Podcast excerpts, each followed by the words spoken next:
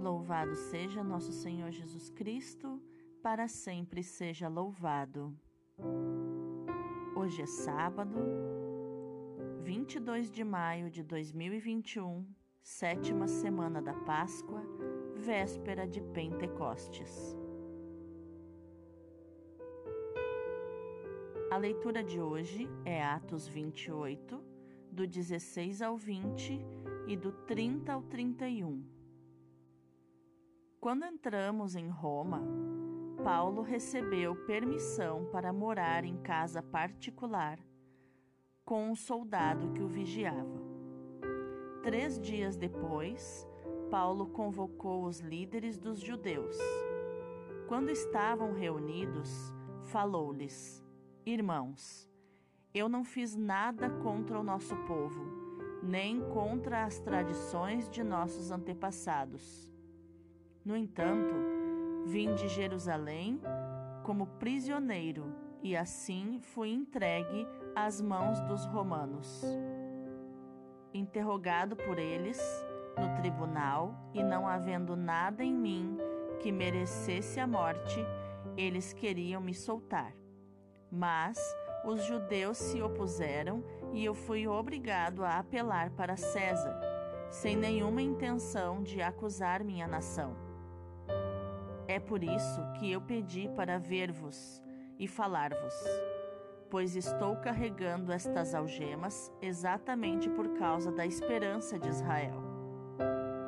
Paulo morou dois anos numa casa alugada. Ele recebia todos os que o procuravam pregando o reino de Deus. Com toda a coragem e sem obstáculos, ele ensinava as coisas que se referiam ao Senhor Jesus Cristo. Palavra do Senhor, graças a Deus. O salmo de hoje é o Salmo 10 ou 11, versículos do 4 ao 7. Ó Senhor, quem tem reto coração há de ver a vossa face. Deus está no templo santo e no céu tem o seu trono. Volta os olhos para o mundo, seu olhar penetra os homens. Examina o justo e o ímpio e detesta o que ama o mal. Porque justo é nosso Deus, o Senhor ama a justiça.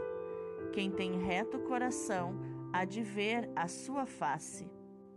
Ó Senhor, quem tem reto coração há de ver a vossa face. O evangelho de hoje é João 21, versículos do 20 ao 25. Naquele tempo, Pedro virou-se e viu atrás de si aquele outro discípulo que Jesus amava o mesmo que se reclinara sobre o peito de Jesus durante a ceia e lhe perguntara: Senhor, quem é que te vai entregar? Quando Pedro viu aquele discípulo, perguntou a Jesus: Senhor, o que vai ser deste? Jesus respondeu: Se eu quero que ele permaneça até que eu venha, que te importa isso? Tu segue-me. Então, correu entre os discípulos a notícia de que aquele discípulo não morreria. Jesus não disse que ele não morreria, mas apenas: se eu quero que ele permaneça até que eu venha, que te importa? Este é o discípulo que dá testemunho dessas coisas e que as escreveu, e sabemos que o seu testemunho é verdadeiro. Jesus fez ainda muitas outras coisas mas, se fossem escritas todas, penso que não caberiam no mundo os livros que deveriam ser escritos. Palavra da salvação, glória a vós, Senhor. Então, quais ensinamentos de inteligência emocional nós podemos identificar nos textos de hoje? A leitura nos mostra o contexto em que Paulo termina, vai terminando então a sua carreira, a sua corrida na rumo à evangelização, né? na intenção de anunciar o evangelho. E ele então conseguiu a prisão domiciliar, onde o soldado vigiava numa casa alugada.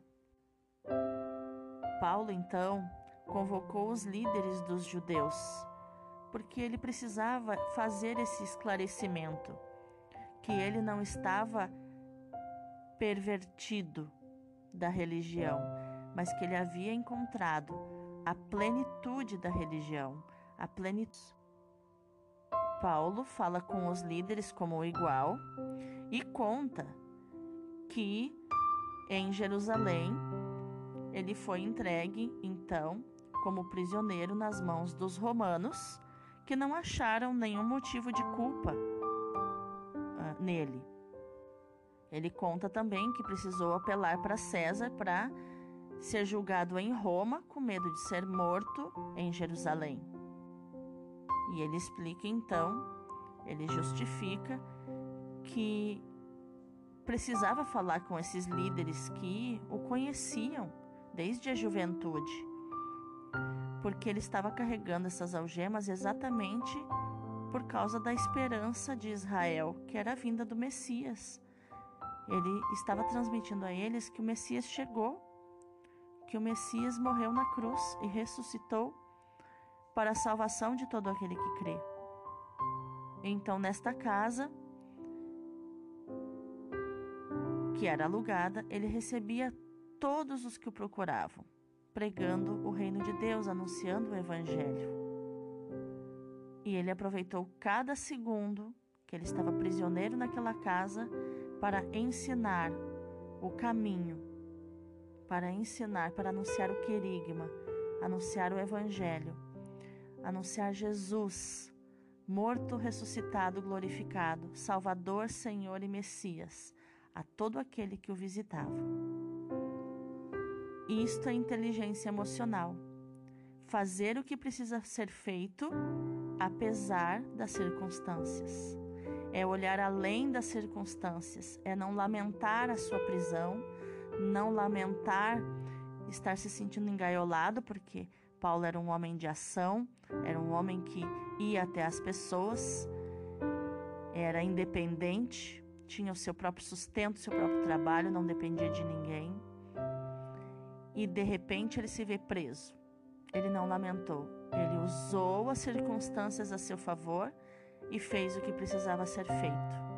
A gente costuma dizer que é, isso é fazer a omelete com os ovos que Deus te deu e não ficar desejando ter os ovos dos outros para fazer a omelete com os ovos dos outros.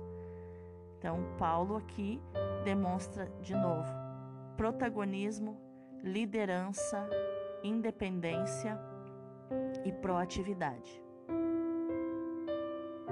E aqui vale repetir o que a gente diz frequentemente, né? Que quem corre alegre não cansa. Paulo tinha um propósito e o propósito fazia ele não se aborrecer com mais nada. E fazia com que as dificuldades não pesassem o quanto talvez pesariam se ele não tivesse o propósito de anunciar o reino de Deus.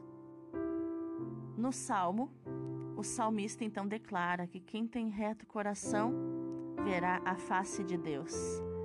Aqui para nos lembrar, né, que Paulo estava prestes a ver a face de Deus. Então, muitos centenas de anos depois desse salmo ser escrito, Paulo então terminaria sua carreira, estaria prestes a ver a face de Deus depois de ser é, decapitado na pena de morte.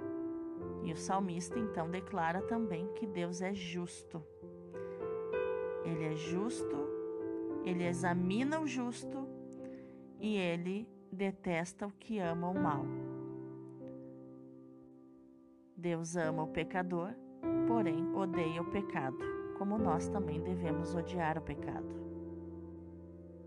No Evangelho, então, João aqui está narrando as suas próprias ações. Na linguagem, na maneira de João escrever, nós percebemos uma certa modéstia. João é muito amoroso. E ele se preocupa é, sempre na linguagem de não parecer vaidoso, porque era um discípulo muito amado por Jesus. E ele menciona aqui a curiosidade de Pedro para saber o que fim teria, como, como seria, é, o que seria de João. Onde Jesus é taxativo com Pedro, talvez porque a pergunta tenha sido inconveniente. Jesus responde: E se eu quiser que ele permaneça vivo até que eu volte? O que, que isso te importa? E diz a Pedro, né, complementa dizendo: A ti cabe me seguir. Né? Tu deves me seguir e não se importar com os outros. Então, é, Jesus corrigiu a atitude de Pedro, que era mais, mais espontâneo, mais livre, né? mais é, gostava de agradar as pessoas, então, uma atitude mais de, da criança interior. E uh, Jesus então o corrige para que o adulto dele crescesse, né? E, e que ele não se preocupasse tanto com os outros e não viesse, talvez, num segundo momento, a ter ciúmes de João por causa disso.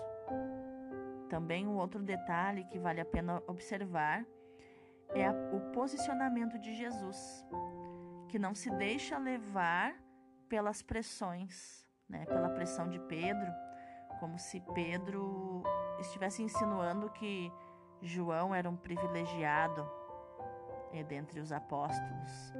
Jesus não embarca nessa conversa e se posiciona e deixa claro que ele toma a decisão e que se ele decidir que João não, não deve morrer nunca, a decisão era dele.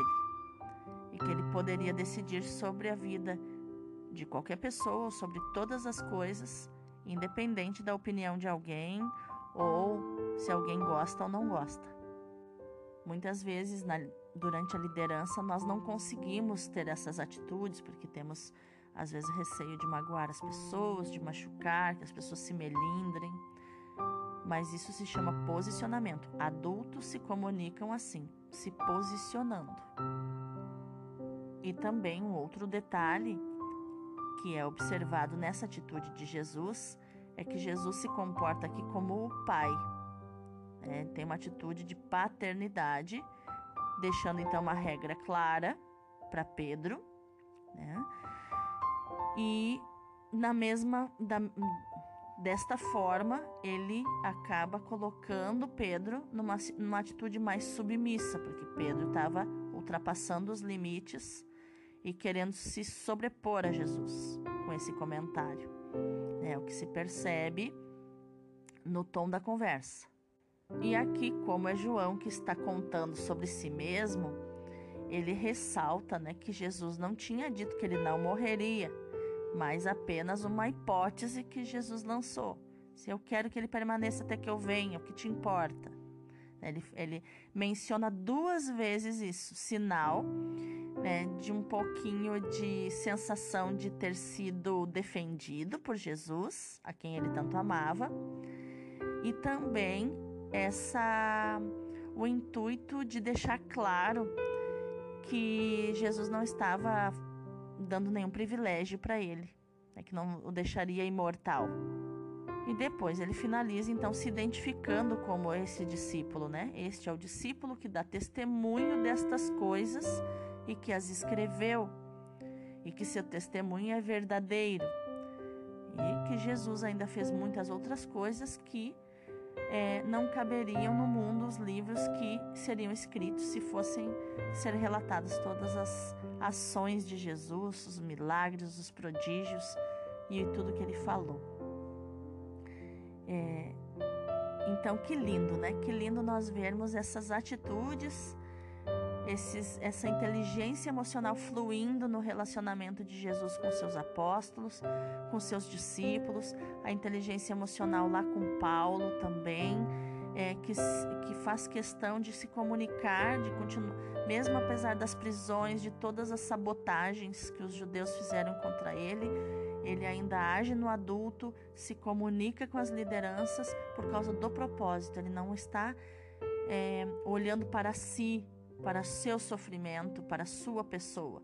Ele está olhando para o benefício do propósito. Ele está olhando é, com foco no propósito.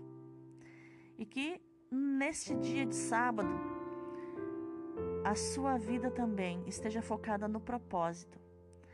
Que você possa levantar os teus olhos para o, para o céu.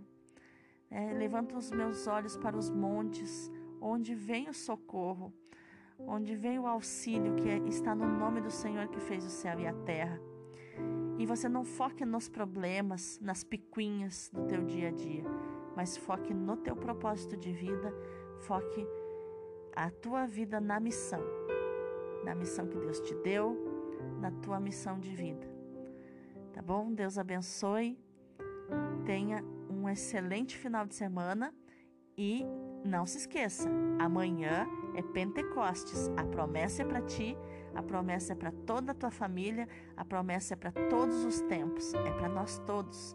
Então amanhã nós receberemos com abundância, se pedirmos, receberemos o Espírito Santo. Deus está conosco, aleluia.